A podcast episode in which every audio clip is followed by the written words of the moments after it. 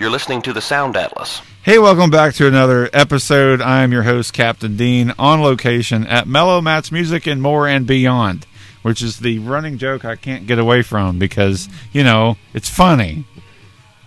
And uh, my guest today is an old friend of mine and probably yours. Everyone knows him in this local music scene. He is Mr. Derek Lawrence. Hello, everybody. Welcome to the Sound Atlas.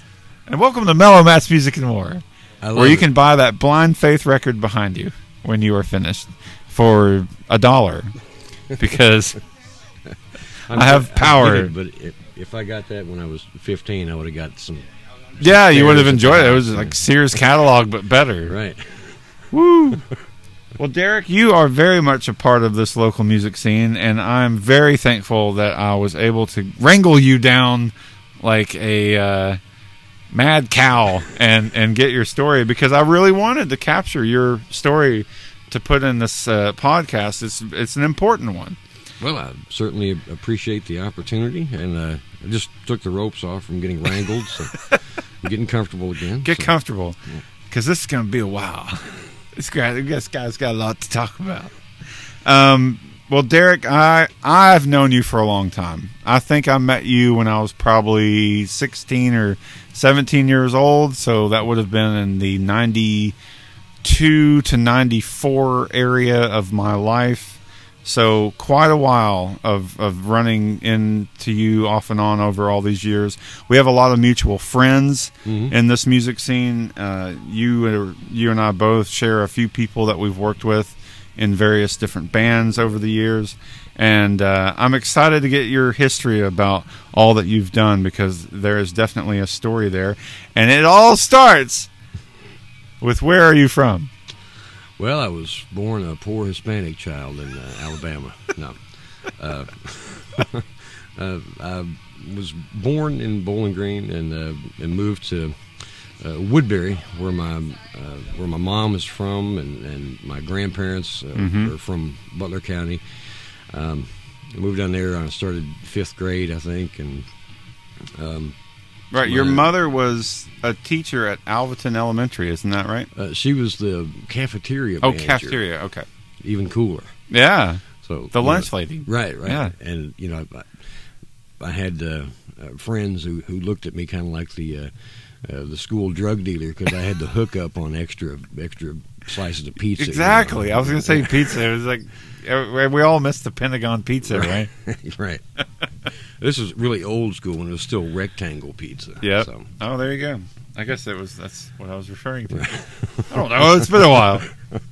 Um, yeah, but that's your connection. Kind of like you you may have been born here, but you grew up and lived in Butler County and Mhm. Morgantown, but you say Woodbury, and I'm very excited that you say Woodbury because Woodbury does seem to have a very deep music connection of Oh, yeah. musician. There's a lot of musicians that come out of quote unquote Morgantown right. that still all seem to claim Woodbury as like their turf. Right. Now, why is that? What's the difference between Woodbury being a small community on the banks of the river on the outsides of Morgantown city limits, but yet they're not that far apart, I don't know. Um, but they're very connected in that way? um, Woodbury is like one of those places that that you really don't pass by. No, you, know, you it's off the have grid. to go there Yeah. to get there. you know? is off the grid, and it's Um, beautiful. I love going through Oh, it there. was great to to grow up in to Yeah. have that as kind of like all of all of Woodbury was everyone's backyard. You know, Yeah. you could uh, go down and climb around on rocks and you know worry your Mhm. parents and you know, play too close to the river and you know there's there's a a few times that uh, that I'd almost met my maker. You know, being being careless down there. I bet. But uh, uh, yeah, it was just a, a really great place to to grow up and and and have that kind of expansive Now, playground. So Did she work here at Alvaton Elementary and live there at the same time, or was it a commute thing for you? Well, when we when we moved down there, she she started working at Jones Jaggers Okay. Elementary up Yeah. here, and just made the drive back and forth. Mhm. Um, and really, it's probably from my mom's side of the family and and my dad's parents that uh, that any musical ability came from. Okay. Uh, my mom has a beautiful singing voice. Mhm. Um, uh, it's like a really, um, it's I would describe it as a, a really good soprano Okay. voice, I guess. And uh, of course, that that passed down to my sister. Uh, Yeah, your sister Robin is a very talented singer, and you and your brother Frank Mhm. are very well known in this music scene as a guitar and bassist, and just musically inclined family. Like the, Mhm. the three of you alone Yeah. uh, seem to really be uh, close knit musical Mm-hmm. family. But uh, I didn't really realize that about your mother. But she didn't like pursue it. No, no, she just you know Just- sang just had it, yeah. and, uh, uh, Didn't Mm. form a, a band to play on the weekends. Right, right.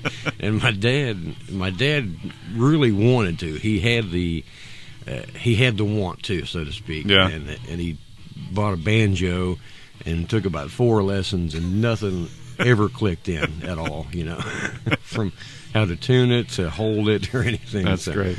So uh, he he hung it up, and Yeah. I've still got that banjo. You still have it. Yeah. Nice. Yeah. Um, But yet you and and I know you and your brother Frank alone are exquisite, stellar string player. I mean that because I've worked with Man, both of you, and um, I don't know. It's it, you're you're you're good. You guys really did a lot of work growing up to become great uh, masters of your instrument. That's just how I look at it. Well, myself, I was just lucky. Uh, my sister Robin uh, played piano, so Oh, okay. so there was always an instrument around the house. Yeah, so know, I mean, I I know coming into this that you grew up in a musical household. I just wasn't sure how deep and how musical it was, but Yeah. clearly it's very. Yeah. All the bases were covered. right, and I started uh, plinking around on my sister's piano uh, from the age of I don't know four or five, I Mhm. guess. And, um, And what's the really, age difference between you and Robin and Frank? Uh, there's seven years between Frank and myself, me being the youngest, Uh-huh. and uh, and then ten between myself and Robin. Okay. Um, and one of the one of the crappy things about getting older with me and Frank is uh, there, there used to be not there was never a question about who the oldest oldest was, you know. and as we got older and more gray, you know, uh, people would be like, "Oh, so who's the older one?" You know, and they look at me and Frank, and, uh, and my only defense is like. Hey, I've just lived a rock and roll lifestyle. Okay, give me a break, will you? Well, he kind of did too, but not as rock and roll. Maybe I, I know he's played a lot more in like country Right. bands and stuff, you know. But he's been rocking lately. Oh yeah, yeah. I mean, he's, he's, uh, in with like the, modern day uh, Skip Bond and the Fugitives, right? Yeah, I think uh, disorderly conduct. Disorderly conduct. is, Yeah. is a group that he stays busy with most of the time, and then uh, he still gigs with uh, with John Givens and, Mhm. and Jonesy. Three, Steve yes, Jones. yeah. uh, as three. Um, but uh, yeah, and and but I was kind of really undisciplined as a a, a musical adventurer when I Mhm. was a kid, uh, to the point that uh, I nearly ruined my sister's piano because I had seen somebody playing a, a marimba on on TV. Oh wow. So I thought it would be a great idea to get drumsticks and start hitting on my sister's piano keys. Absolutely. And the Great idea. right, what could go wrong, right? well, uh, outside of chipping off all the uh, all the keys, uh, God. but uh, it's kind of a, an expensive repair, I think. But, uh, Yeah, you're still paying for that. yeah, yeah. Just in guilt, man. You know. Decades later, I, I still wake up in a cold sweat sometimes, thinking Mm. about what a you know Yeah. awful thing that was. But uh, Well, she's when forgiven me. When? Yeah, I would hope so. Uh, when did uh, playing guitar come into your life?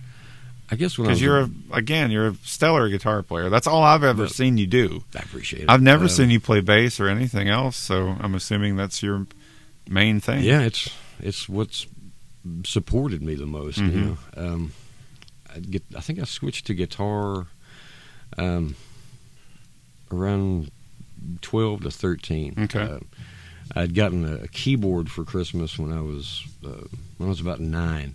And Robin took some hammers to it. Right. Promptly smashed it with Yeah. a Merry Christmas, Yeah. Derek. I'm going to repay the favor. yeah. Hope you enjoy it. I'm putting it in the Sunday yeah, I'm gonna, I'm gonna knock a few keys off for you. Yeah, uh, but uh, yeah, I, I really took to to piano or keyboard, you know, and just started uh, picking stuff out by ear. Um, and I actually I had like three piano lessons when I was um, when I was about eight, I think, and I had zero patience for for learning anything, you know, like fundamentals. Right. Uh, and my mom had already paid for you know a month of lessons, Right. So I, I went to the first one just overflowing with enthusiasm. You know, like this is going to be amazing. Yeah, I'm gonna walk out of here like Jerry Lee Lewis. Yeah, man. And uh, got in there, and and it was you know it was like starting from scratch from Yeah. from the basics. You know, he's like, this is a piano bench. You know, these are. You know, The Mel Bay Book of Piano. right. and I'm like, uh, okay, so you know, lesson number two was this is middle C, ding, you know, hmm and uh, I was like, man, I'm getting nowhere with this, you know. I can imagine. so my mom had to like drag me to the last lesson because she's like, we've already paid for it. Get in there and learn something, you know. so, uh, so I sat there begrudgingly, and and I could tell the piano teacher was was less than thrilled about having another bratty kid, and you know, sitting on a bench.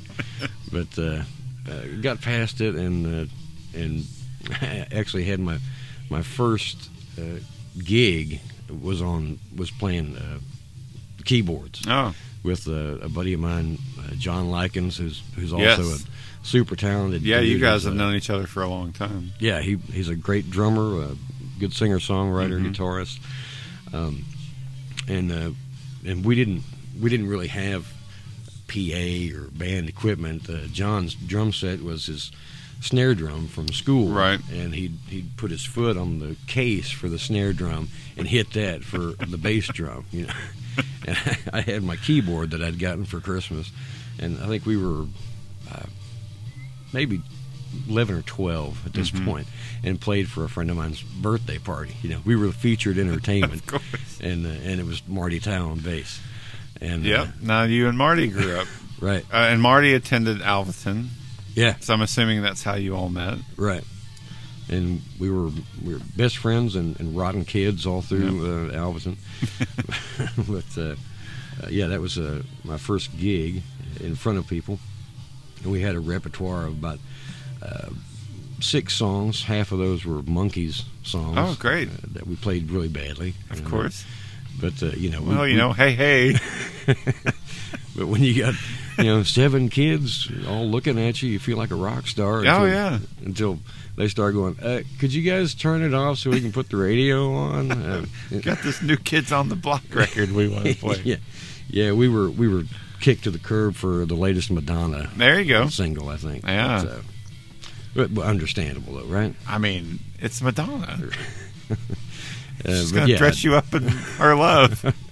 So that that might have had something to do with me switching over to guitar. Yeah. You know, like, well, maybe if I learn to play guitar, I won't get kicked off the, That's true. the stage in favor for the radio. But Well, you know. your your guitar playing is just amazing. Was it a natural thing for you to pick it up and learn it? Um, and what kind of like it felt like it came what? natural. How did Um, it get rolling for you? uh, Frank, my brother, started me off, just kind of showing me uh, the the riff to "Crazy on You." I think it was Okay. by Heart, Yeah. and uh, and the little finger picking intro to "More Than a Feeling." you know. Okay. So he was like, "Well, you know, if you get this down, then come talk to me, and we'll work on something else." You know, and uh, yeah, I worked on on those two things, and and also just kind of trying to pick out notes from different things that I wanted to learn. Right. You know that. And you grew up on obviously the goods, Yeah, the yeah. classic Frank, uh, stuff, and Frank exposed me to Rush for the first time in, uh, I guess it was 1978. He wow. he brought the eight track of uh, a Farewell to Kings Yeah. home, and uh, and it just man, it really caught my ear. Even at that age, like Yeah, you 'cause it- immediately. you know, he's, he he was always playing music, you know, Right. records and tapes and everything. And uh, there's a lot of things that I liked to listen to, but something about that, the sound of it was just yeah. it just really grabbed my attention. And and the song Xanadu, when he put that on, he would like narrate the story of Xanadu as it was going on, you know. And of course, I was just like soaking it all in, Yeah. in this wide-eyed wonder, you know That's great. uh, imagining the story unfolding. You Yeah. know, of course, if you don't, if you're not familiar with the song, then Mm-hmm. you know it- it's not the same. I'm very familiar with this. No, I, Uh, I love it. It has nothing to do with the Olivia Newton-John movie. By the way, I think a lot of people get mixed up on it. She had a much bigger hit with Xanadu. she she really did, but that's you know thanks to that- Jeff Lynne. I think. Yeah, Jeff Lynne and uh, yeah, exactly. And, yeah, ELO was was another huge yeah, uh, influence to me when I was a kid. yeah, and you're wearing a Jethro Tull shirt. I know Yeah. that that's always been something big on your plate. And but I mean, I've known you for a while, so I, I know a lot about what you like and what you don't like, and music anyway. Right, right. But you've always been a very open-minded musician. Oh, I- Certainly try to be. yeah. Um, But but obviously Frank and the age difference there, he was ahead of you mhm. on discovering music and then was passing it down to you. So the timing of all that was pretty damn good. Right, right. And my sister would would temper the the rock and hard rock influence with her Donna Summer records and uh, Carpenters, you know. So you really were getting like a big broad spectrum of things Right. at a young age. Yeah, I tended to hang more around my, my brother's influences, you know. Well, if I had to uh, pick between Donna Summer and Rush, I would probably go Rush. Right? You know, unless you're really feeling like dancing. Then, Well, you know. Because Rush has zero dance tunes, I think. Well, you know, I could dance to Xanadu. I would love to see, I would pay to see that, Absolutely. I always thought Fly By Night was like a polka song. Right. I mean- interpretive dance to Rush music. Yeah. You wear the the solid black shirt with jazz hands and Right, right. Maybe Yeah. Stevie nicks it a little bit, Yeah. you know, long flowing. Uh, somebody get me a tambourine. some scarves. Yeah. Well, that uh, that really says a lot already about your youth because I see it to this day that all of that stuff you absorbed like a sponge. can't shake it. Yeah. No, but you really got a lot of good out of everything that they brought to you. Oh, sure. Yeah. Yeah, And it kind of um, that initial interest in Rush got me down a rabbit hole of, of prog rock, and and just I've been a Mhm. huge prog rock nerd fan. You know? yes, you are, and that was around the time of its inception, really. Yeah. the late 70s early 80s i Mhm. mean that's when it was really coming of its own as Yeah. a as an actual genre hmm you know with yes and you know Yeah. And all I- the stuff that you're into and then it seemed like I was I was kind of rigid when I in my uh, in my thinking on on music. I had, I've only I say recently, but only in the last twenty years have I really uh, opened up to uh, to other stuff like Mhm. uh, um, some of the some of the more obscure like uh, punk stuff. Right. You know, I was so eat up with uh, with prog rock. You know, I, I didn't let anything else seep in for a long time. Right. You know. well it's a it's a skilled music it's extremely complicated to certain people and Right. you know it takes a skill level of an instrument to be able to really not only learn and perform that stuff but to write like that Right. And did you go down that path when you were starting these first bands of your own to to try try that, or, or Um, did you struggle with finding musicians that could even handle it? Well, the uh, uh, the two guys that that I'd, I'd mentioned, John and Marty. Now, I know Marty could hang with that stuff. we were all Yeah. you know just totally eat up with Yeah. Rush, and we painstakingly learned as as best we could, at, you know, at, at our abilities at that time. You know, a lot of a lot of Rush tunes to play for mostly his dog and cat in his basement. You know, but uh, um, uh, you know that would go on to be. Uh, to evolve into more like a, a jam band kind of Mhm. thing. You know, where we would uh, kind of find our own our own voice and, and still have those those influences. Now, was that the first band for you? It, re- The, it really the, was. the, Uh, the little party thing and playing keyboard, but then you when you picked up guitar, were you still playing with those two guys? yeah, and we called ourselves called ourselves Stonehenge. I remember that. Stonehenge. Yes, yeah. of course. Based on the infamous part from, uh, Right, the classic Spinal Spinal, Tap, Tap, yeah. uh, sequence there. but also it's a cool name. You know, I thought it was. I mean, it's know. a real place. We'd even spelled it different with the, uh, you know, the dash over the O and made it look all metal, you know, Yes, of course. or European or something. I don't know. But, uh, European, I'm a peon. We're all peon. so that is like your introduction to this technically Bowling Green music scene. mhm. Even though you are living in Morgantown and Woodbury, Right. you're still involved with musicians here. hmm And of course, I can relate to the Marty Towel story because Right. we spent many years together in a band. And Absolutely. I cut my teeth growing up, and he's a few years older than me. So when I was 18, you know, he was already, you know, 25 or something. I mean, it was a big difference. Mhm. And uh, I became a great drummer thanks to Marty. Right. And he led me on the path of introducing me to music and stuff. And Mhm. some of it I didn't really get at the time because I was young and naive. Now I listen to Caress of Steel, and I thank Marty for that. Like Yeah. he turned me on to that album before anybody, or before anybody else was really grasping Rush of not modern day Rush. Mhm. You know, because I saw him on Roll the Bones, but he's like, man, haven't you heard? You know, you need to listen to Yeah. Caress of Steel. And so to this day, I think I think of him when I listen to that record. Yeah. And yeah, any of the like pre Tom Sawyer Yeah, yeah. stuff. Absolutely. There's a there's a very distinct difference there. Mhm. I guess it's um, But you guys shared a lot in common musically. You understood music as almost a language that just you all got. Because a lot of other way, bands yeah. might have been in the trend factor.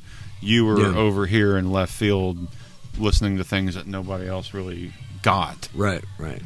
Um, yeah, and, you, you you didn't get a lot of a lot of gigs unless you were you playing, you know, um, kind of the hair metal stuff. It yeah, was, that's you know, true. Poison and um, uh, Warrant and you know stuff that was Yeah. popular at that time. So even at a young age in this first band that you have, did you already discover the the fine line of I love this complicated stuff, but if I learn these songs, I can play gigs and get out and do stuff. So, did you have to kind of make that choice, or almost like a sacrifice to do? I don't know. It just it it, it just kind of kind of evolved that way. It Mhm. wasn't really so much of a Not by design; it just kind of happened. Right. It wasn't really a conscious thing. Um, uh, I guess my first paying gig was uh, as a bass player, Hmm. uh, backing up uh, uh, two women that had a, a group, and and we played at the uh, at the Morgantown Catfish Festival, and Very long going Catfish Festival. yeah, and uh, and yeah, they they hired me and John Lackins on Mhm. drums, and um, and at the time, you know, we were, we were far from well off, you know, financially, but but uh, we rented a, a kit for John to play on from DB's Music. Ah, right. Very close to where we are sitting. Yeah, yeah, and uh, Most people don't know the Junkery right, store is uh, was a hallowed ground of DB's music. Absolutely. But what you're referring to was DB's music on on 31W at that point. yeah, Okay. yeah, when it was uh, way back then. Yeah. and uh, I think we rented it from uh, Brad Waters, who was working there at that time, uh, who was also a fantastic drummer. Yeah. Um, but uh, yeah, and I I came across my cousin had a Odessa jazz bass copy and a, Mm. and a really cool Fender uh, 215 Silverface Bassman that Mm. I bought for hardly anything. you 20 know. bucks. Yeah. Back when you could get Before like that. eBay, right? Right. Yeah. Exactly. But uh, yeah, that was uh, we did some rehearsals and and uh, I don't know maybe it was that gig where I was like, you mean I get paid to do this? this is awesome. Well, yeah. Certain places can shell out the money for it. Right. But uh, and you know after that I, I got a another call for a gig on bass and I mean I was I was 15 at the time, Hmm. you know, and not very good at all. Good enough But- to get gigs. right, but I could you know I could pick out the notes that needed to be there, Yeah. you know, uh, regardless if there was any feel put into it, you know. Well, I, I played the notes when they were supposed to be. at least there. you got and, off know. to a good start. right, right. People gave you a chance, and yeah, you I had just- what you needed to have, and you kind of just did what you did, you know. Yeah, I feel. But I mean, that's the Really beginning, fortunate. you know. um, I feel hugely lucky to Yeah. to have had you know those kind of opportunities where somebody just took a chance, you know. On a, And on I still feel like somehow, some way that the Morgantown area has just as much music history as Glasgow, which gets brought up a lot. right, right. But a lot of the stuff and a lot of the people that have come from Morgantown, it seems to not get brought up very much. I think because it's almost like it's this closed off area that doesn't get, I don't know, a lot of it doesn't really seep out for Right. everyone to hear about. But bands come from Glasgow, and that's the big rave. You know, this band's from Glasgow. Yeah. They're great. You know. Yeah. But there's been a lot of great talent from Morgantown, and I would say that things like that, like the Catfish Festival, which always was welcoming to music. Yeah, They always wanted a plethora of music throughout the entire week of that event. You know, that's a Right. big deal to them. Oh, But yeah. even though it was a small county and a dry county and all that stuff you can go through, there was always great, talented musicians coming from there yeah, and you are very much one of them and that story really says a lot about your humble beginnings of getting into this field Mhm. having opportunities like that because there were people there that believed in the musicians of the area and gave them a chance yeah.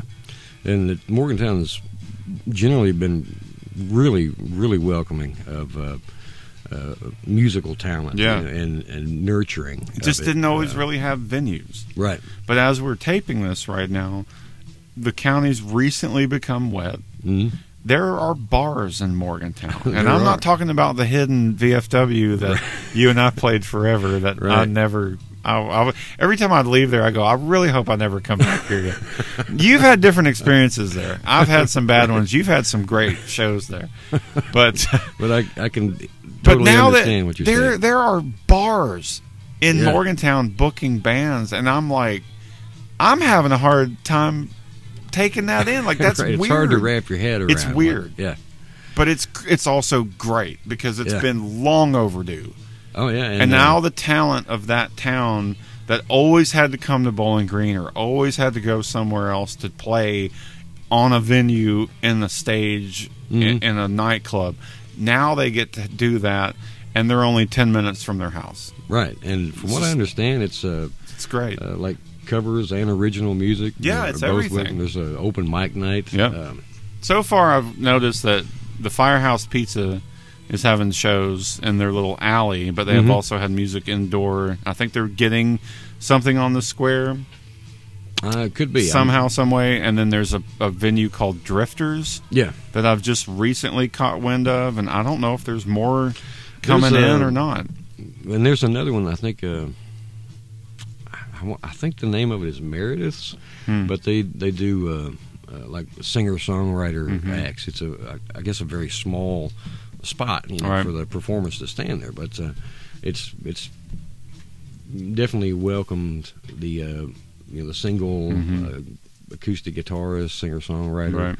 Um, What's that like though for you to look back on after all these years and be like, "Damn it, where was this stuff when I was a yeah, I know. um, Why didn't you all get it together long ago? You know, Right. I could have been doing I had to have been gone for ten Yeah. years and then it happened. I mean, you've always come here.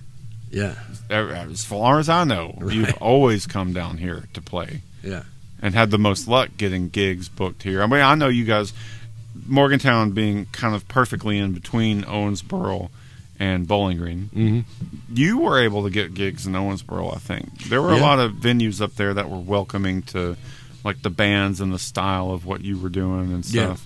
Yeah. But Bowling Green obviously had a lot to offer for you. Mhm. I know you were playing the Spillway when it opened, the little corner stage, Right. you know, and And then I played uh, Becky's place before Mhm. the Spillway came Right. came into business. Yeah. Uh, but uh, talking about Morgantown and Butler County um, and how nurturing they were of of talent, um, one of the coolest experiences in my uh, expa- in my career, I guess, was Mhm.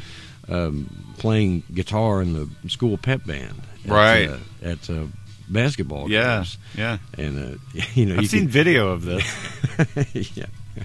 Uh, it's it's not widely known outside of the uh, the the Butler Again, County it's like a very hometown. private town. Like everything's very close knit. but uh, I mean, it, it was great. You know, Yeah. they they allowed they allowed me to bring an amp and Mhm. you know distorted guitars into the school pep band. And, yeah, and I could imagine that I was playing Madison Square Garden with a bunch of screaming people, you know, even though they, even though the band was like the, the last thing that a lot of them were paying attention Yeah. to, you know, they were more concerned with who's getting the points on the of course. uh, on the floor there, but uh, but it was a really great experience for Mhm. sure as far as uh, getting acclimated with playing in front of a bunch of people, Yeah. you know.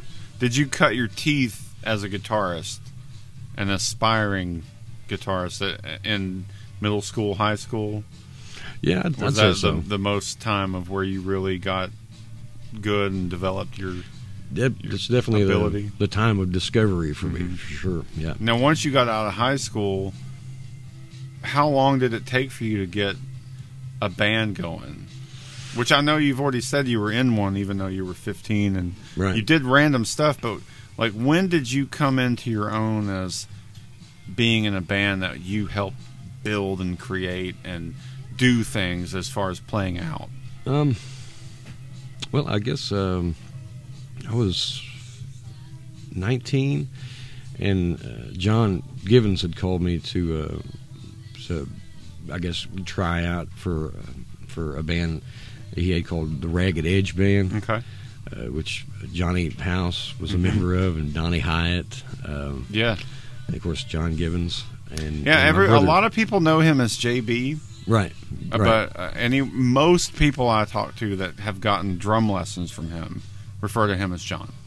right. But for some reason, some people know him as JB. I, I, Like I know him as as JB. yeah, but, uh, I guess it's the connection of who you are and the Right. friend level thing. But right. I, I guess And- from you, I know of him as JB, and that's how I met him. Right, and But then I started, I started hearing this name John Givens. I'm like, who's this? well, there's two drummers named John. Like I was confused that it was the same guy. right. Well, uh, that uh, nickname was was given by Donnie Hyatt. basically. Oh, yeah. He just he just started calling him. Bubba. Uh, yeah, started calling him JB because his name's John Bryan Givens. Okay. And it's funny, like people that went to school with him know him as John Bryan. Like which one word? John Bryan. You know? and then like a lot of musical people uh, that he's played music with know him as JB, Yep. and drum students know him as John. So Mhm.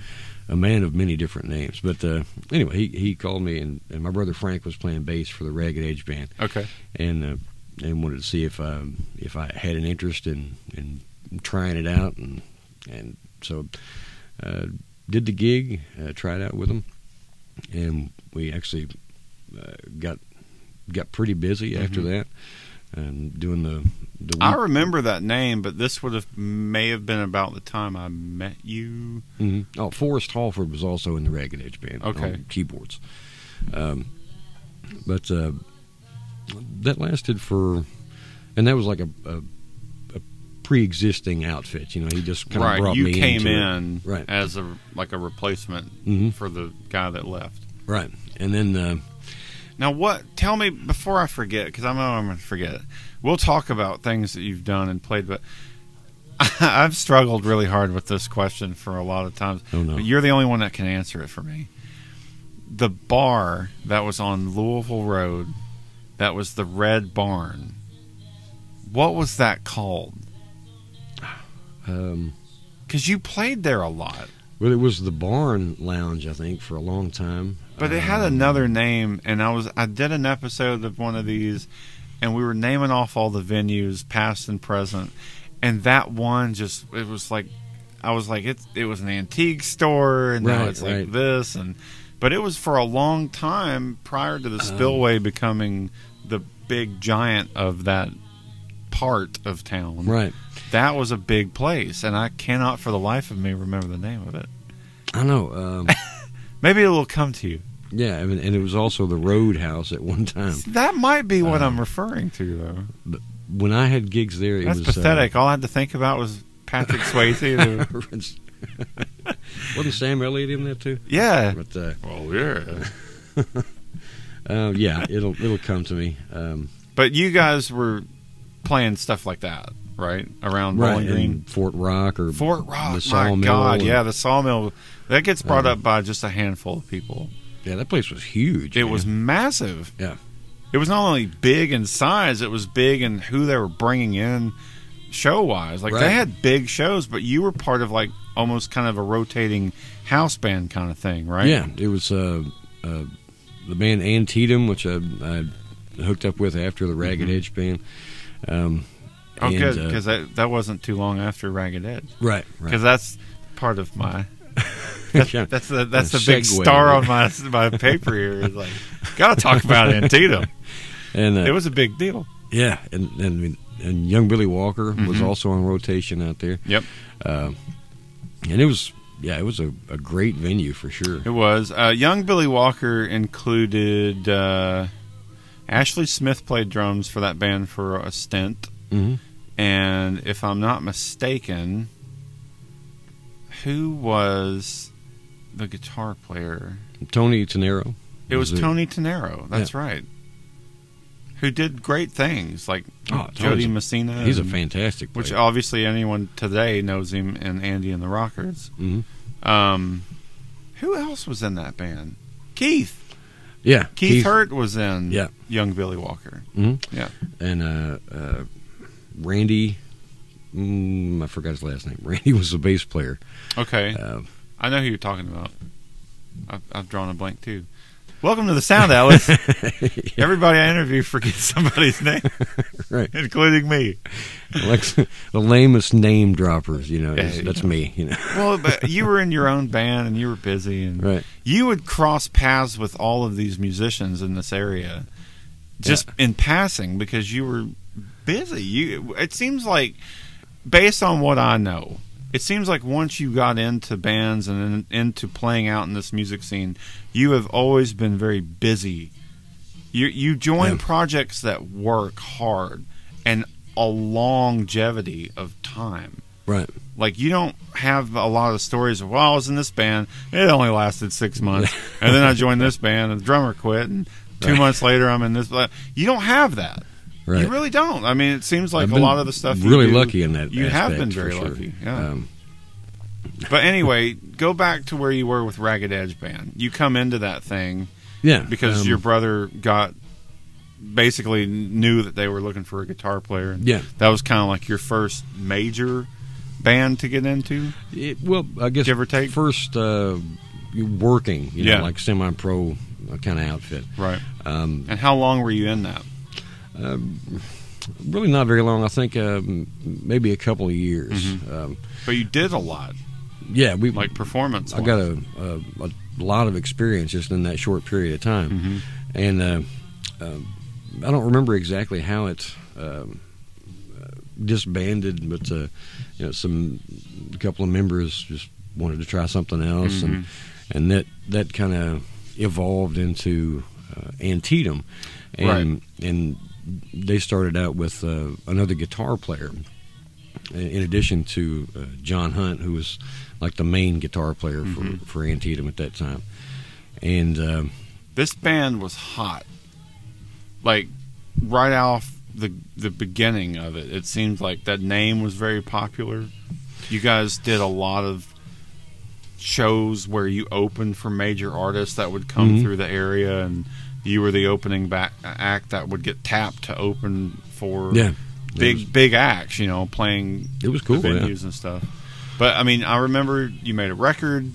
You had a lot of uh, a lot of press was put on you at this at this point in our music scene. The Amplifier was a extremely important magazine. Yeah, All of us Absolutely. musicians were couldn't wait for the next issue Right. to read the cover story, to read the fine print, and your record could get reviewed. But they Yeah. would review other bands, or they would have little snippets in there about going to see a, a show at this new club and Yeah. all this stuff. And it was a very important magazine to us musician and entertainment Oh, people. without a doubt, yeah. And I remember when you all were on the cover, and I know I knew you at this point. I didn't know Mm-hmm. you very well, but I knew you well enough because of the mutual friends we had and everything. Mm-hmm. And I just immediately was like, "Man, look at Derek! He's doing all this really cool stuff." I mean, I was really proud of you as as a, a friend, you know, from the that, man. sidelines. I was because there was a lot of talk that this band had potential Mhm. to amount to something, which a lot of bands from here have gone through that. Some Right. bands form for fun, some bands form and things go really well. Mhm.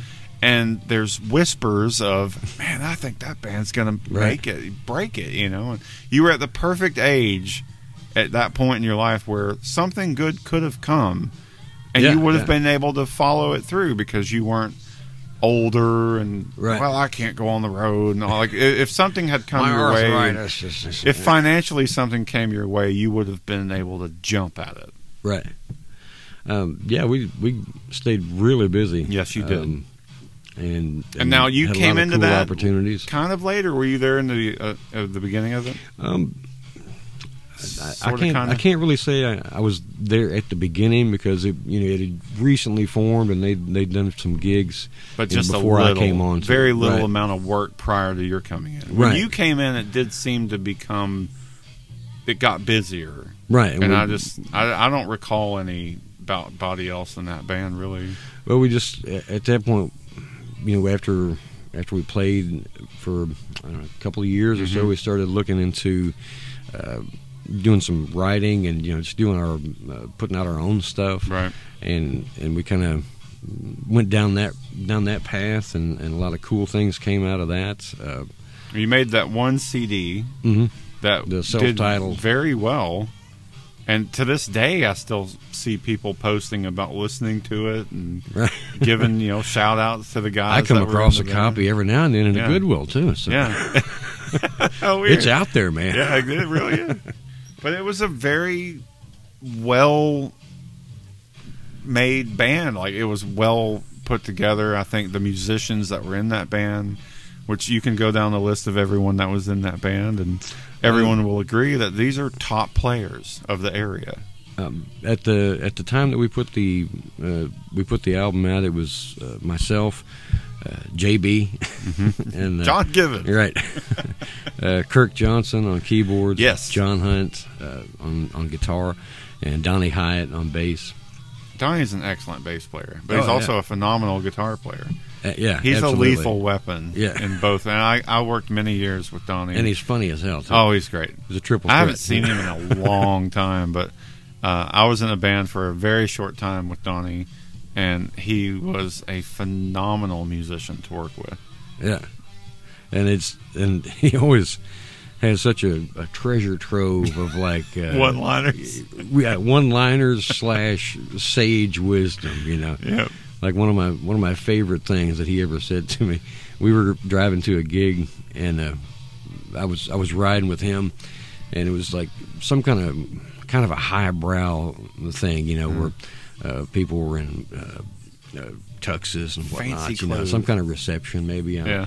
I don't remember exactly, but uh, said uh, said something to the effect of, you know, man, I hope this goes okay. Uh, you know, I'd hate to get up there and just look stupid, you know. And uh, Donnie said, well, if you're afraid to do something because you think you'll look stupid, it's probably too late. man, that, that, that stuck with me. I wish I'd wrote down everything I ever, ever heard him say because he Oh, he yeah. said some great stuff. I like I I loved being around him. He was Yeah. a trip. Not all of it is, is broadcastable, of course, you know, but That's uh, true. That's very true. But that that was a killer band, and the the lineup alone. If anyone doesn't know any of these names, they should look them up because they're just phenomenal musicians. And Yeah, they was- came together. It was lightning in a bottle. You made this record. You did all this great stuff. How long was the time with Antietam? Uh, I guess altogether about uh, about ten years. yeah, I think. was going to say at least Um, a decade, right? Right. At, at one point, uh, uh, John and Kirk uh, had started a family, so Mhm. you know their uh, their priorities, of course, kind of shifted. Mhm. So The official long-haired guy came into play at one point. yeah, yeah, that's right. Brian Locke was with us uh, like shortly before uh, Donnie came in. Yeah, Uh, Brian was, was with us and, Yep. and did a bunch of gigging with us. Um, but uh, John, another Morgantown native, right, right, and uh, you know he's just got a great guy. Obviously, extremely household name, Bowling Green music Yeah, scene, rock and roll involving historian with D98 and D93. I mean, Brian was on the buzzard. I mean, there's so many great Yeah. stories of Brian Locke, but he's the official long-haired guy to Yeah. me because that's who he was. and I, I've teased him because he's, he's he's the official gray-haired guy now. you know. The short gray-haired guy. right, but uh, yeah, One So, of the uh, nicest people ever. Oh, absolutely. A- absolutely. And I just uh, I recalled at some point seeing that. I knew Brian played music because I would be in DB's music as a kid, just tinkering around with the store and buying drumsticks and guitar strings and stuff. And he would come in with a guitar and bring it to Todd Coop, I guess, to get it Yeah. set up or what changed or whatever, whatever he was doing. And I just remember being in awe from the side of the room, going, "That's Brian, that's Brian Locke. He's the he's the DJ on I heard D98." voice, man. Yeah, I mean, it was a trip. Like to me, he was famous. yeah, You know, and I was like twelve year old kid. You know, I thought he was famous. right. So when I saw that he was playing in that band, I was like, "Wow, that's really cool." You know, I never Yeah. saw him play guitar ever. Well, Brian is uh, John's brother-in-law. I didn't know that. Yeah, uh, Brian is married to John Hunt's sister, Okay, so it all comes together now. that does. Now, now tell me real quick before we get off on the other side of this. JB John Givens, his half brother or step brother is half brother is Chris Hardesty. exactly. Now, did the two of them grow up learning drumming at the same time, or is there a big age difference? I think pretty much they did. They yeah. did. Um, and I've always heard stories about the reason why those two play the way they do is because they didn't have TV. They didn't have access to right, knowledge of the instrument. They learned how to play drums their own way. right. And if anyone ever has seen them play, which they're both phenomenal drummers, timekeeping and metronome, you know, Right. on point, but they kind of set their drums up different and Yeah. almost looks backwards to a guy like me that Right. you know would play a certain way. Like Mhm. you just kind of learned by looking at pictures and watching videos and stuff. I've always heard that about the two of them. Can you Yeah. can you back Uh, that up? I, I can confirm that. I think, uh, at least with Chris, uh, from the way I understand it, is that uh, they they didn't really uh, see people um, perf- perform in a live situation when Right. they were kids, Right. and and they uh, like Chris was the first to get a drum set, and because he didn't really know how to set it up, he just set it up the way it made sense to him. Made sense know, to him is and found comfort. between his legs. Learned you know? how to play it that way. and the and the snare over Yeah. here, you know, and uh, over here. Can you see that? No. Yeah, it's right there. yeah. No, it really looks like it looks like a right-handed drummer playing on a left-handed drum setup. yeah, but But John, yet the toms might be in odd places, or the cymbals might be where you would not normally expect them to be, right. kind of thing. Well, um, JB or John came on uh, came a little later, and and he had the benefit of, I guess, seeing a picture of somebody playing drums. So the way he sets his kit up, he's he's left-handed, but Yes. he sets it up as a right-handed kit. yes, and uh, and the ride is on his left side Yeah. instead of on the right side. yeah, so it it's kind of a, a anomaly in that way. Well, I could go on and on about random people from the Morgantown area, the Woodbury music connections and stuff, but just those two alone, drumming wise, gems of this area, Oh, yeah. music scene wise, they are two of the most spot on, accurately metronome timed type of drummers I've ever seen. And they've worked with great people. Yeah, it's it was uh, musically musically speaking, it it was uh, always great to play with him. Mhm. I mean, Uh, Chris has inspired a, a ton of people. Oh yeah, JB has taught half of the town that's playing out in the music scene now that Right. all these guys in their 20s and maybe even early 30s. He's been their teacher. yeah, and some of them that have gone on to, to have a lot of Oh, yeah. lot of success for yeah, sure. yes, they have. Um, yeah, at, at one point, uh, uh, getting back to the the Antietam Yes, thing, uh, that's where I was John, Go back. John and Kirk uh, had left to you know to to raise families, and we brought in uh, Mark Hendricks on bass guitar, Yeah. and, and doing some vocals. oh, he's good. and uh, and that was really cool. You know, we did some more writing. Uh, Yeah. We never released anything with that lineup. Mhm. We we actually moved Donnie Hyatt over to guitar. oh, Um, so it was myself on guitar and vocals, and Donnie on guitar, mhm. and then Mark on bass and vocals, and, and JB on drums and vocals. Um, and Mark was fantastic. I mean, he is a, a phenomenal bass Oh, player. incredible. He just added like a, a totally different feel to it, Mhm. you know, and it kind of expanded what we could do. Right. Um, So that was kind of at the end of the time, or yeah, that was like it just kind of Antietam slowly 2.0 dissolve? Yeah. version but it just two, kind of slowly devolved over time because of the aging and growing up and growing apart kind Right, of yeah, typical stuff different things going on with people's lives. But- and everything. To wrap up the antietam in a nutshell i mean a, a 10 year span of time with a lot to to show of look at all these shows that we did look at all the stuff we did and all you made was that one record Yeah. but yet you had got a lot of mileage out of it. but you had sure. a lot under your belt to do all these varieties of shows and open for all these great bands because Mm-hmm. you fit that vibe of the southern rock slash country slash Right, it was- classic rock It was big at, at the time. yeah for sure. very much and that was what again like what era is this Um, it's like 95 through th- something throughout the '90s, really. Um, uh, starting around, I want to say in '93, '94, Mhm. somewhere in there, and then going on up to uh, uh, into the early 2000s. right and that's when it came to a, an end Mhm. Well, it was sad, but you guys still to this day have like shows where you'll reunite and play. And, Yeah. Actually, this year at the Catfish Festival was like the 40th anniversary of the Catfish Festival, and they, they Catfish Festival 2020, They're- Antietam's coming they're, back. They're putting the old band back together Hush again. puppies on the side. I loved playing the Catfish Festival. I've played it five or six times in all this all these years, and the last one, I was like, I don't even want to be here. Nobody cares. There's, they put us on a square dancing stage. Right. I'm in a country band. It doesn't play square dancing music, so I was just there for the food at that point. Right. Like, I got paid to play drums and eat. Yeah. I was very happy. You came for the gig and stayed for the catfish, right? Yeah. It's great. It's so great.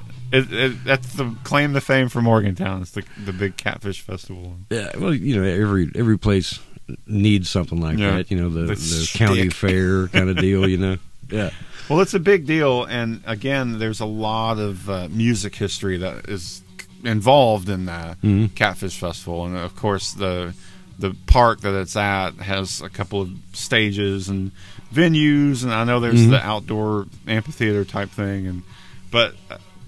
You cut your teeth growing up in there, and I'm assuming Yeah, I remember played a lot of that stuff. growing up and watching bands play at the Catfish Mhm. Festival. Who'd you see? Anybody like that anybody would know of or stood out? Well, um, like the the Rose Band. It was Yes. like the Rose family band. They've A- been a fixture there. A know? Morgantown institution. right, and you know, Philip Rose was like the local guitar hero. Yeah. you know, and his whole the whole family. Yeah, is absolutely. hugely talented. You know, and it was just a a cool thing that they had going. It's a you know a family band. Mhm. Uh, mom, dad, the kids. I mean, know, it literally all is of the them- Partridge family. Yeah, exactly.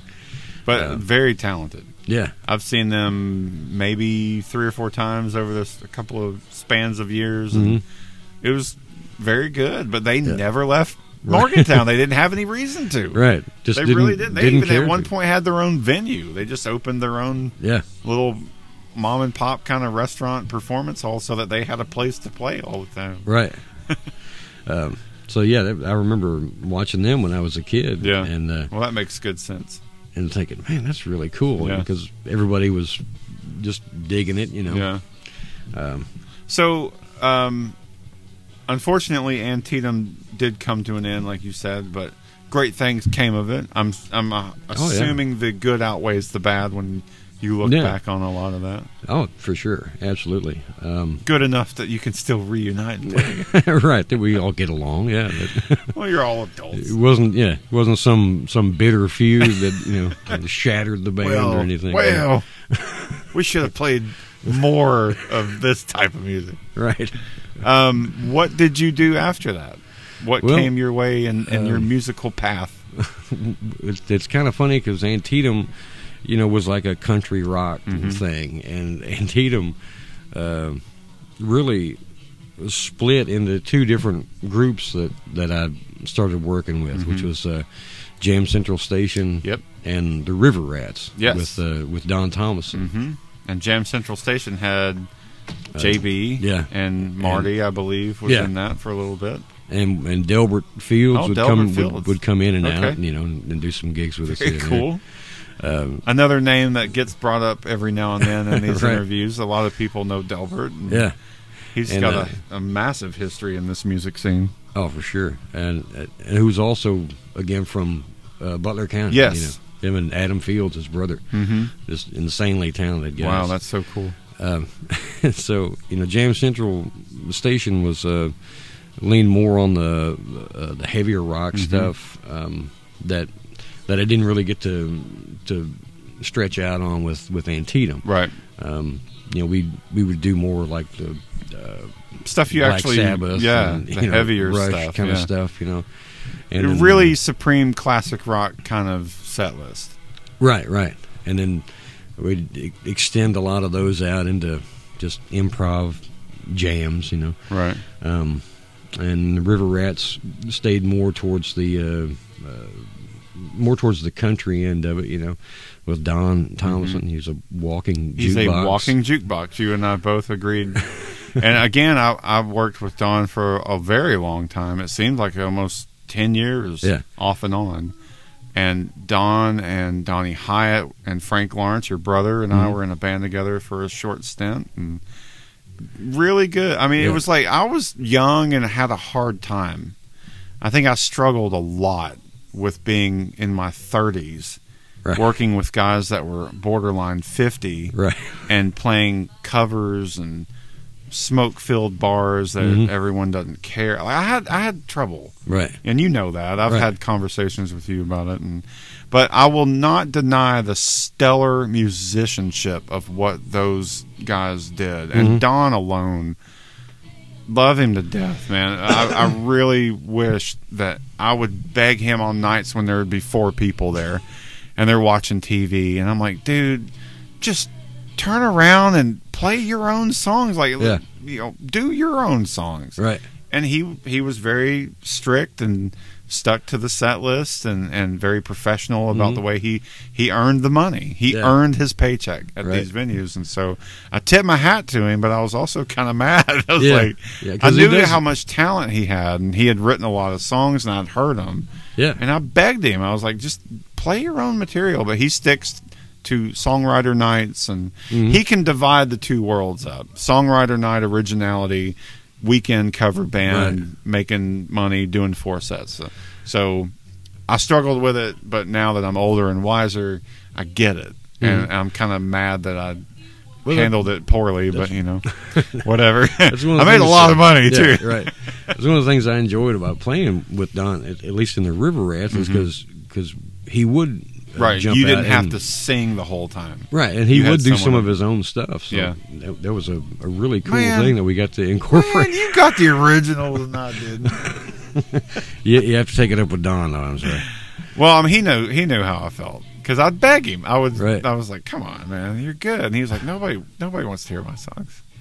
I'm like, well, I do. right. If you take requests, why does the drummer's request not count?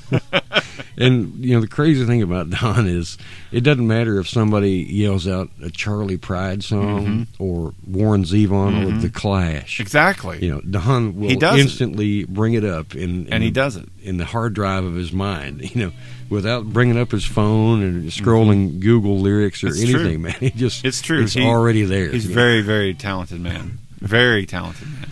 But I remember that band because the River Rats was what you all had a double booking or something, and you split off the band. Like you and JB found someone else to play this venue, and somehow Don got in touch with me and Donnie Hyatt and, and your brother Frank Yeah. to do the other venue. So it was like JB made a mistake and booked the band at two venues. Yeah, some double and, booking. and you and you all were smart enough to be like, well, let's just throw together a side band and they can do that venue, and that's how the birth of the band I was in even happened. But that's that's strange, but that really happened, and um, so thank you.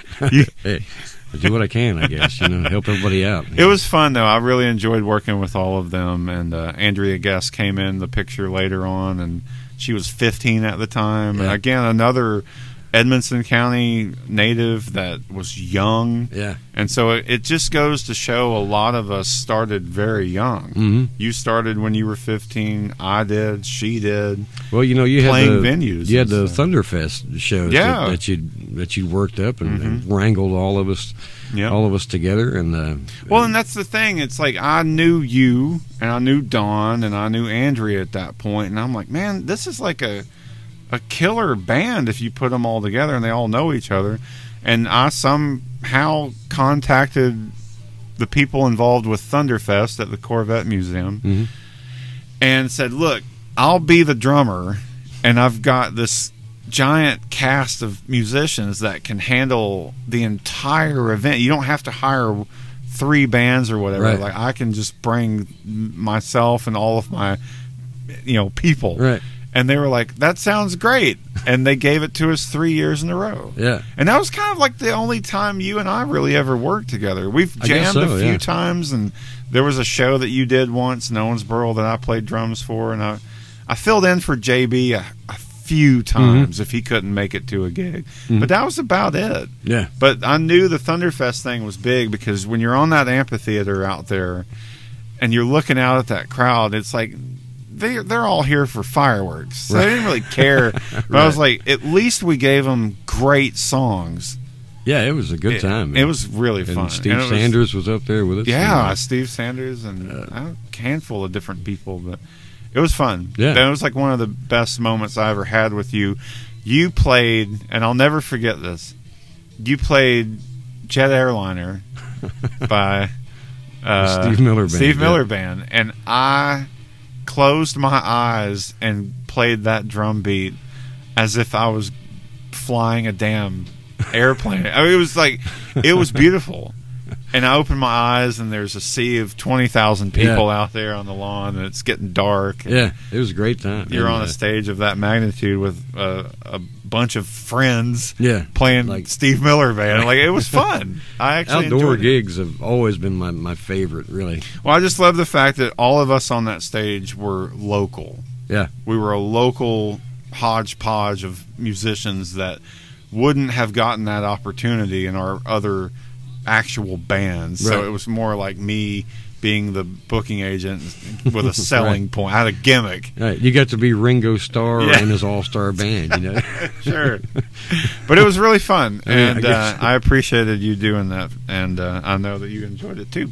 oh, absolutely. Yeah. Um, but the River Rats kind of spawned all of that for me and for you and all those other things. But you've worked with uh, not only John Likens for a l- big chunk of your life, but John Gibbons has been in and out Mhm. of your world for a very long time. yeah, for sure. And um, what was the band after the Jam Central Station and the River Rats thing? Because I'm drawing a blank already, but I know that you had one. Um, I wasn't three. no. Because three Um, is with Jonesy, Right. But you have played a few shows. Oh, it was uh, Uh, Smoke Wagon. Smoke Wagon. Thank you. I knew there was something. which actually started with Jonesy, with Yeah. Steve Jones. Yeah, Um, and we did just a handful of gigs as, with the four of us, Yeah. myself and John and Frank and and, and Jonesy. But but Uh, these bands that have been mentioned now, you did a lot of stuff on kind of a rotating thing around town. You've played at the Spillway quite a bit, and that was when it was the little corner stage Yeah. that a lot of people nowadays won't know at all. Right. But back then, it was literally a slab. Yeah. triangle and you could the barely yeah. fit the drum kit on Right. and then the band stood on the floor. And so, anyone that's been to the Spillway recently, the corner where the uh, TV rolls down, and they've got the display cases of the Blackstone Cherry signed posters, all the posters on the wall. That's where the original stage was, Yeah. or at least when you and I started going there, Right. it was. Yeah. It was um, uh, pretty cramped. Yeah. Pretty pretty tight little stage. But you sure. mentioned that, and the name prior to that was what? Was that Betty's? yeah, Becky's place. Becky's place. It was uh, That was down the road a little bit. well, just like maybe two doors down. Yeah. There's a it's a church. It's now, a church now, but when it was Um, built, it was Becky's place. I remember yeah, that. it was uh, Debbie Kiefer Mhm. uh, at the Spillway. It was her sister Becky that that had Becky's place. Okay. and uh, and that was a, a pretty hopping venue for a while. Yes, it was. And then down the street a little bit, going toward the river and the wonderful Tattletales, there was the uh, what is known now as what Whiskey River. Yeah, What was that also I think it was called? the Zoo Bar. The Zoo Bar. also, and Barney's Tavern. I remember Barney's Tavern, and then there was like the Wooden Nickel or something. It's had a Right. million names, Yeah. but it's an actually a very old venue. It is. and a, a bar, but it has always had a stage and. I'm sure it's one. Of, it's got to be one of the oldest Yeah. uh, existing clubs. I think in- so because it's so close Green. to College Street Bridge that that's basically part of old downtown yeah, because that was an active bridge back in those days. And right. And Tattletales. Tattletales was, a- Manhattan Towers, right. which a lot of people may remember. Mhm. Did you ever play any of these things, or was it past your prime? Yeah, they, those. Picasso's, Manhattan Towers. um, Did you play any of those places, or We we did a gig at uh, uh, Yankee Doodles. Uh, on Searcy in, Way. in the very Yeah. last days of it, you know. was that the one out here by Yeah. the airport? Yeah, Okay, Searcy okay. Way. Yeah. Mhm. Um, and you played Fort Rock and the Sawmill. Mm-hmm. So I mean, you've kind of you tapped into some of those venues while they were on the ends right. of right. their time frame, right? Yeah. But yeah, the Spillway has survived, and what is now, damn, uh, Whiskey River. Right. Uh, years ago was a, a very hopping venue that you played at regularly. Um, You've always had good luck. It seems like getting gigs. I think you were talent wise and set list wise, you were always able to secure a well, at- good you know, venue. at at one time, there was so many places in Mhm. Bowling Green to for everybody to play. you right. know, Oh, I forget. You played at um, uh, Miss Kitty's. Yeah. Yeah. I always forget about that. and uh, you know I've, we've done some gigs in the in the southeastern U.S., but uh, you know Bowling Green is at, at one time, you know, especially in the '90s, it was really there was a, a ton of places Yeah. to play. You know, just about every night of the week. and you found a way to make a pretty damn good like living at it.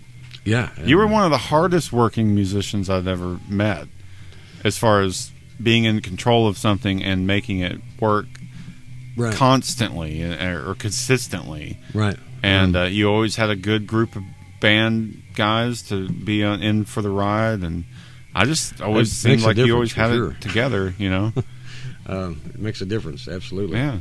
Um, I mean, at one point that was your job. You didn't have a day job sometimes right, right. Because you were actually able to do that. Mhm. And a large part of my life was just pretty pretty made cool. from music. You know, Yeah. um, how I made, make my living. Yep. and to this day is Yeah. is still a huge part of it. Mhm. I, I do probably I play Well, you've had a few side jobs, and we'll mention the Mhm. fact that because it is musically inclined, that you do work at Kentucky Music, right. and uh, you've been there for a while now. Even though you've been a lifelong customer, Right. now you actually work there. So a lot of people may recognize your name. So I finally get a discount on some strings. Yeah, yeah. But you've been there for a decent while now, at least as Yeah, an since, uh, employee. since, last April, I think. so about a year, Yeah. give or take. Um, but that again, just you're very musically involved in this town, and it seems like you always have been. That's why I needed to get your story because I knew you had a cool history, and a lot of the band names that you've mentioned, a lot of people were going to know. From I hope so. that's how a lot of them have here. met you, Right. You know, um, so those bands go for a while, and I, I guess kind of still are, right? Or at least the musicians from these bands you're still involved with. Yeah, I, I still um, occasionally in- when the planets align just Mhm. right, you know, I'll get together with uh, JB and, Yeah, and Frank and do a, a smoke wagon gig or something. But you have been for quite some time now in the house band of Roxelle. Hmm And Roxelle came out of the ashes of what was Liberation Right. all those years ago that Yeah. played at the wonderfully known Easy E Right. or the Executive Inn, which is Right. where Chewy's is today. Yeah. And um, that was the house band for years Yeah. in the lounge at the Executive Inn, which is no longer there. There's another one across the street that has that sign, Executive, Yeah. but it's not the same thing. The one we're referring to was a hotel where now Kendall Boulevard is. hmm IHOP and Chewy's and Yeah. Outback Steakhouse, like that's where that was on the at Yeah. interstate. Liberation was the house band there for a very, very, very long time, Right. and it was Philip. What Philip Douglas. Douglas, yeah. And uh, uh, a guy named Rollo Yeah. was, was the drummer. Mm-hmm. Um, and at the time, uh, Tommy Hendrick was the bass player. Mhm. Um, you have to forgive me. I forgot who their original keyboardist was, Mhm. but uh, they brought on Amy Frederick Right uh, a little bit later, uh, who's who I to this day, is, uh, but this but Roxelle came out of the ashes of that band. right. And at some point during all the things that you've already mentioned, the offer came to you because you are capable of doing musically, vocally, and can hang with that length of time. And you're a consistent, hardworking musician, so you already had the resume to say, if anyone can handle a gig like this, it's this guy. And they came to you with the offer to join the band after Philip had left, correct? Yeah, And they uh, had moved to the Ramada, Right. which is where they are to this day, which is Crossroads Bar and Grill. mhm. You have been the house band there for a long time. Yeah, I came on with them. Um, I guess. The name change came with it. Yeah, I know that it was still known as Liberation for a short time. right. It was still Liberation when I when I came on. With Right, but were- then it eventually changed because I guess Philip wanted to yeah. make that association with him, Right. Which kind of makes sense to me. Oh, sure. Um, but Roxelle's a great name. I thought it was a great name. Um, yeah, uh, Tia Michelle Hendrick came Mhm. up with that, um, and they they were trying out. And Philip kind of, uh, I guess, sort of wanted to retire from from the performance part of it. It's a very demanding life. for sure. You Um, literally, I mean, at one point you were playing four days a week. Now it's three, isn't it? right, But that's still between them and, weekly. and other stuff. Yeah, I mean, I you- do. it- I play probably 160 to 165 shows a year. yeah. And Um, that is a hopping place.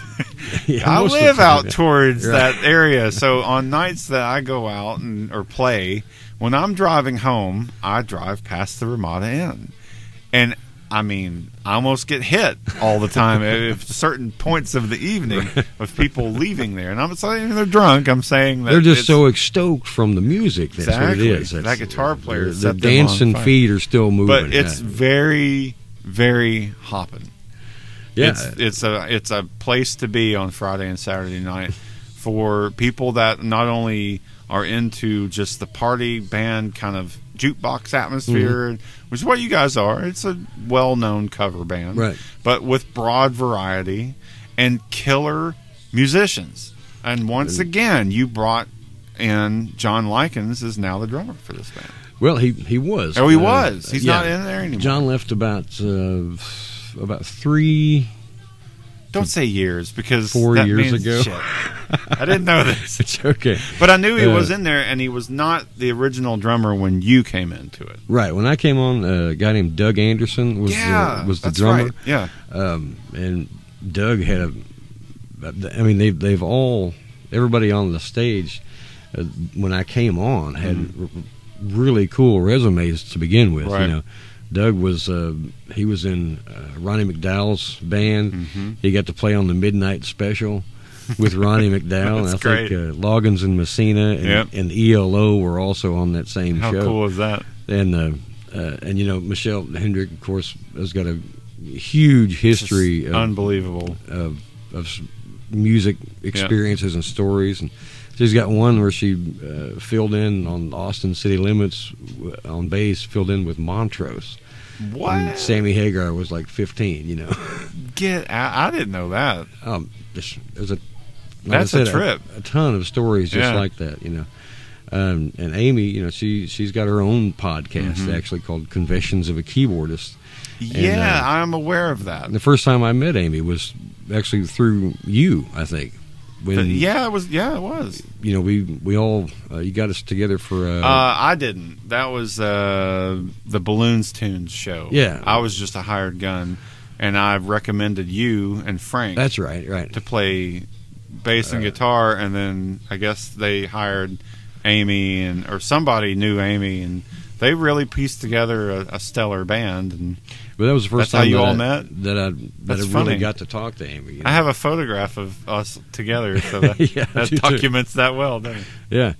Um, so yeah, and it, it was really cool to to come in and, and talk to uh, to all of them and hear all the all the cool stories. Yeah. Uh, uh, sadly, Doug passed away. Yes, right. Um, I guess about uh, seven or eight years ago. Mhm. Um, but uh, at that point, we brought John in, and and he did a wonderful job. You know, he's a fantastic musician.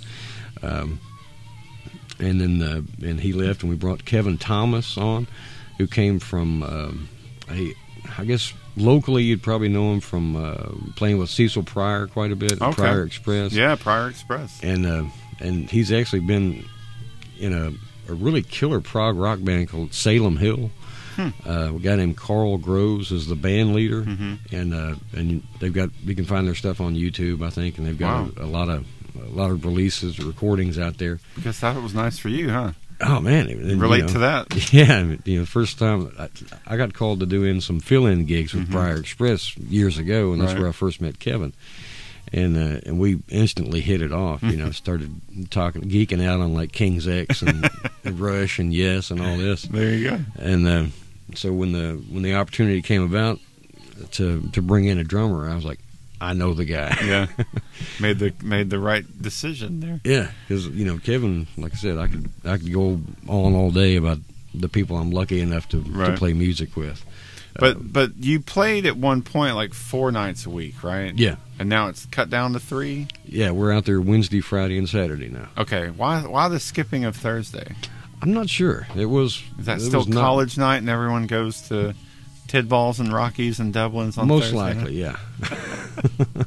Because you know it's on the complete opposite end of town. From It where, is. you know the the Thursday It is. stuff goes on. And for a know. brief moment, Janetta had Janetta's pub out there, very Yeah. close by, and now it's gone. Mhm. And I guess the Vermont or the Crossroads is like the only venue. well, I think uh, Doug's Motor City is out there, and they Well, they yeah, have some it, entertainment. it's on the other there. side of the street, but yeah. I mean, as far as going toward, Yeah, you know, leaving Bowling Green, like Right. that's the last bar with a rock band playing Yeah. or whatever. If you want to see a good band on the way to Scottsville, you know, stop by. Uh, but yeah, Doug's Motor City's out there. They've been known to have some decent stuff. I don't hear much about them as like I used to. I don't think they do a whole lot of live music. Um, it was more like acoustic stuff lately, but I think so. they had really good bands for a short time, and I know Mhm. you played there Mhm. a, a little bit, but uh, I don't see much about that anymore. But we're not talking about Doug's Motor City. We're talking about Crossroads, and Right. you're in Roxelle, and go see Derek Lawrence in, in Roxelle. And- Do you enjoy? You've been doing that for a long time, and I know Mhm. that I know how demanding that is, and I know what kind of dedication that takes, because you are a jukebox, but you're also a live band. You're not a live band getting up doing karaoke.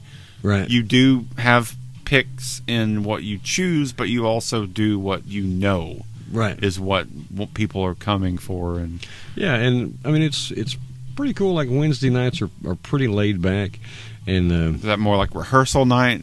Try up a new song or sometimes check out the uh, set list or whatever. uh, do you, do you all we'll even do- make set lists? Not really. We just, just kind of wing it. kind of feel the crowd out, Yeah. you know. Um, um, occasionally, we'll do something called a 20 second challenge where somebody will uh, request a song and we'll try to do at least 20 seconds of it if we've if we've never tried to play it before, you know. And most of the time, we get pretty lucky and Yeah. we can pull it off That's wild. uh, passively, you know. I guess nowadays you can For at least 20 check, seconds. like Google something and find like a quick version of right. figure out the tab. Let's see, uh, quick. guitartabs.com. Come on, come on. Why's the Wi-Fi down? I'm not. I can't Right. learn this song. but uh, yeah, we've had some some pretty interesting ones. Everything Yeah. from uh, Slayer to to. I love the fact that you at least try. You, Oh, For yeah. the person that's there requesting something like that, you're like, Right. well, you're here. yeah. All right, here's a little do our- Raining Blood Yeah. for you for We're 30 seconds. do our best we can. but you really do a wide variety of stuff. Obviously, more in the top 40 realm of things and dance songs, Right. pop songs, country pop, popular songs. Like you're you're a party band, Right. For and the, for you're, the, you're for the, the most house part, band. you know, depending on because sometimes you'll get crowds that are more of a listening crowd Mhm. than than a dancing crowd. Okay. You know? uh, like Wednesday, Wednesdays and Fridays, crowd, yeah. you know, they're more there to Saturday does and- seem to be more of the the hopping right. That's night. I guess the party night, so Yeah. to speak. So party night. you're more likely to hear the uh, the Michael Jackson than say the Alan Parsons project from Wednesday night. You know, But again, that says a lot that you you do get to kind of get the best of both worlds, and you've been doing it for a long time, and therefore you're making a living as a Right. musician. I've been and, super lucky to and, do it. And during sure. the daytime, you're working on guitars and selling gear, and you're just like I'm envious a little bit because you really are breathing and living the music lifestyle on and off stage. Right. It's really cool. Well, I have to interject there and and uh, tell you that I did have a really boring I know you did Bank- because I would come see you, at- bank loan I consultant job for you know, and I met you there a few times Yeah. to like, you know, I worked on a drum kit or something, and I met you after work one Yeah. day. But I, I know you've had real jobs, but right now Right. you have cool jobs. I'm in one of the uh, one of the periods of my life where you know I'm able to to make a living off of music Yeah. things, you know, off of Fender and Gibson right? And Takamine and, and Yamaha, and there's so many. But that must be cool, man. And uh, you've been doing it for so long. Um, obviously, you're just comfortable. You're comfortable with what you have and what you do, and Yeah, you know, I still like uh, writing. Um, I'd still like to find uh, a vehicle, you know, for uh, for doing original music. I've I've played on other people's stuff as Right. just kind of the a call-in Mhm. session guy, you know, and, and I love doing that. but it just doesn't happen Um, all the time. Uh, no, I mean, you do a lot of random stuff, but I guess you don't really push it very hard or like put pump it out there for people to see. right. it, Well, you know? you know, when when I play on uh, other people's things, like you know, some uh, projects that I've played on over the last year Mhm. that hadn't even been released yet. So I'm like, should, I, Yes, should I including say anything about that? The- or- no, or, you can know? because the John King, the King Session record yeah, that or was whatever really that cool. I, can't remember what he's calling it, but John King's working on a, a solo album, Mhm. and he's had a lot of different guest guitarists come in, and you were one of them. Yeah, he, he brought me in on says uh, a, a lot about the connection once again of the Morgantown people and the the people that he knows, and a lot of them come from that area mhm. or Glasgow, right. and uh, yeah, you do stuff every now and then. Yeah. But you're you're just such a good dude, man, and I've known you for years, and you've always been just a a stellar professional in this field, and, and you're a, Well, a- a- a good man. friend, and, and I think a lot of people can easily agree with me that we all respect you on Well- the music level. I think one of the, as far as what's kept me working as a musician is I think probably only about 15% talent and 85% not being an ass to work with. You know? Damn, I need to rethink my ways of doing. well, Derek, I know that you don't get out much because you're such a working musician. Um, before I wrap this up, uh, I do want to say that that is your mainstay. You, Smoke Wagon is like a side project you Mhm. have with your brother and and JB, which you guys do stuff on occasion. Mhm. Uh, so you, you can find that anytime it's going on. But you've been with Roxelle for a long time at this point. Mhm. So if anyone was to look you up or come see you play and hear what you're doing, they would be able to find you at the Crossroads IG or Crossroads Ramada Inn. I always want to say IGA. Uh, Houchens owns the town, um, but that's where they can find you. Is at the uh, the Ramada Inn, Mhm. Crossroads Bar and Grill, Mhm. which And, no uh, affiliation to the IGA. No, not as far as I know. There is there is none. No. But you're there on, like you said, Wednesdays, Fridays, and Saturdays. right. And then obviously anyone can find you at Kentucky Music for all of your Yeah. musical needs. That's Come right. see Derek Lawrence, and he will sell you anything. Or change strings on something that you don't feel You like do changing set up some strings on. Yeah. that's great. Uh, A lot change- of people like professionals to do that stuff. I mean, makes them feel more confident, and Right. it's it's right Right. Right. because I've seen people put on strings funky. It's very strange. Yeah, I have too. Um, But what I was going to say is to wrap this up on a local music level. You've done a lot of great things. You've covered your timeline and your history very well, and it's really cool that you've been involved in this town for so long and have played all these different venues and worked with all these great people. As I'm, I'm glad you're doing it, man. I appreciate the. I'm uh, just glad you got to do it before I Yeah. leave because I really wanted to capture your story. Um, before we wrap this up, though, I will say thank you for your time because it, it took a while to, to get you wrangled down, but we did it. Right. Right. Um, when you do get an opportunity to get out, if you get out, or if people you meet say, I'm in this band and, and you check them out, can you tell me, past or present, who are you a fan of and what around here kind of get gets you going, like well, musically? I, have been at a, a serious disadvantage. Um, I mean, working all the time, it puts Right. me at a disadvantage I of know. not being able to get out. but I just didn't know if you looked up stuff Um, on YouTube or if bands come in the store now um, and you look up their music after you talk to them. uh, morning teleportation. Mhm. Uh, when I when I first heard them, uh, they really really kind of turned my ear. Like, Right. was that? You know, and uh, That spoke to you, didn't it? it did. Yeah. Um, and they, I just really dug the sound that they had.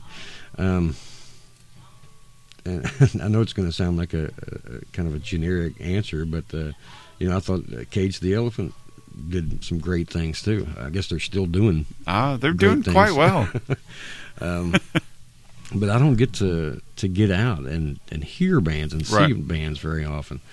Um, but you know, when I do happen to come across something, I'll be like, "That's from Bowling Green. hmm That's awesome." Yeah, Um, but I know that it does come across your radar.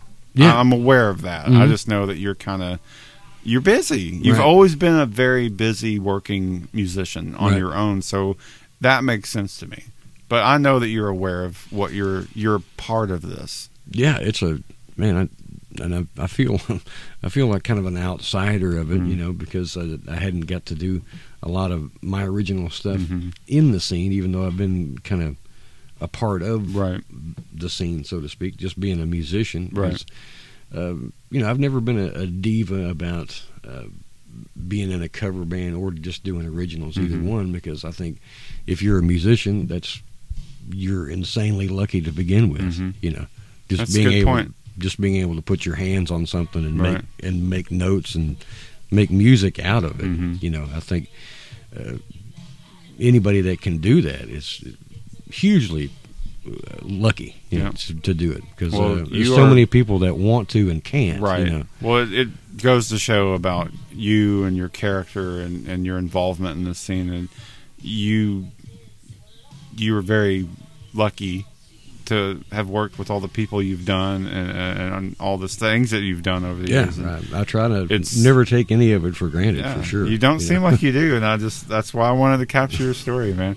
But I've talked to so many people from Glasgow. I needed I needed a Woodbury Right. connection. I needed somebody to sit down from Right. Morgantown. I just couldn't think of anybody better than you.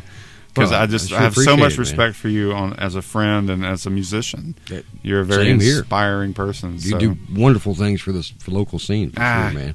I'm just some dude. Yeah. man, Man, I'm just a guy, man. I mean, you and Tommy Starr are like you know the the the torch bearers, uh, torch the sound lighters. Uh, uh, well, just of the the scene, you know, being the I, hype, yeah. hyping it up, and you know, promoting well, it's people. some, I mean, it's something to be proud of, you know. Absolutely. And my for sure. favorite thing about you and everybody that I've just interviewed alone for this thing is I see it from a much bigger picture than I ever did. The dot connecting of the Yeah. family tree aspect of it is unbelievable. yeah, it's We're all connected, even though musically we're not, band wise we're not, generation, age differences. Yeah. But yet there's one tree trunk, and it's the Bowling Green music scene. uh, it's a beautiful thing. and then thing. all of the branches that come off can go all the way up to the counties and cities that surround the town. Yeah. And you start sprouting off all the names of people and bands, and I mean, Yeah, we're going back 50 years at this point of, Yeah. of bands that you can go through and talk about that have been important in making Oh, the club scene and the live scene and the college circuit. The college station was Mm-hmm. born in 88 and I mean a lot of people at that point were in their 20s Yeah, that were getting their band played on college radio and stuff. But think about how many people like you and I have come grown up around before and after us that have been on D98, D93. or just nationally, you know, you oh, got oh, like yeah. Bill Lloyd it's crazy. and uh, you know people from from Bowling Green that had that have had all kinds of Right. varying amounts of success, like Yeah. like Bill Lloyd and you know Byron House. Oh, You know, Byron. he got the Another the, gem. the gig that everybody, all the musicians Yeah. were talking about, like Robert Plant. He really player, did. You know, Well, he played on Nickel Creek's album, and I, I just, I immediately thought of him as Yeah. like godlike at that point because that was a brilliant record. and it's like and when I learned about. that Byron House played bass on Nickel Creek's debut, I was like, "He's from Bowling Green." I, was, I- Right. I, was freaking out. I was Yeah. that was a big deal. And and there's course, a lot of things like know. that, like you were talking about how the Bowling Green family Yeah. tree branches it's out massive. all over the place. I mean, at this know. point, it's a redwood as Yeah. far as what it is and what it has history. And I Mhm. mean, it's just incredible. But you, sir, are very much part of it.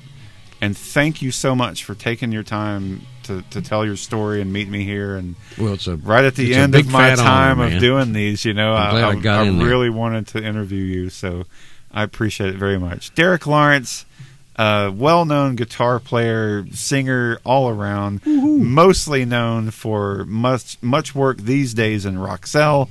And uh, all this other great stuff that you've mentioned, man. Anybody can look you up on Facebook and stalk you and find you and ask for uh, Make me defend my thumb wrestling world title. Yeah. Absolutely. but you're you're a great guy. You're a good friend, and I, I can't thank you enough. And uh, there you go. Thank you so I think much, we're man. done. Did I miss anything? I, I don't think so, unless you wanted to spend another hour on Star Wars. But Well, uh, well, other than that'll that, be your part two. I'll I'll do a Star Wars podcast just for me and you to geek out over. oh yeah, 'Cause I could there's, pl- there's plenty more you I could, you could have on do that show. I'm sure. Well, Derek Lawrence, thank you so much, and give love to your sister Robin and brother Frank for me. And uh, I'm very thankful for you and all that you do for this music scene. I, I appreciate it, and thank you so much for the opportunity, man. Bye. Bye bye.